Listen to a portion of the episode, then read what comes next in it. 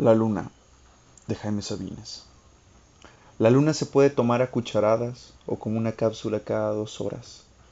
Es buena como hipnótico y sedante y también alivia a los que se han intoxicado de filosofía. Un pedazo de luna en el bolsillo es mejor amuleto que la pata de conejo.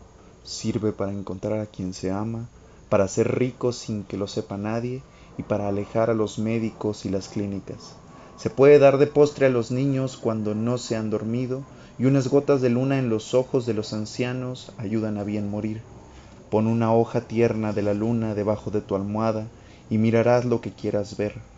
Lleva siempre un frasquito del aire de la luna para cuando te ahogues y dales la llave de la luna a los presos y a los desencantados. Para los condenados a muerte y para los condenados a vida, no hay mejor estimulante que la luna en dosis precisas y controladas.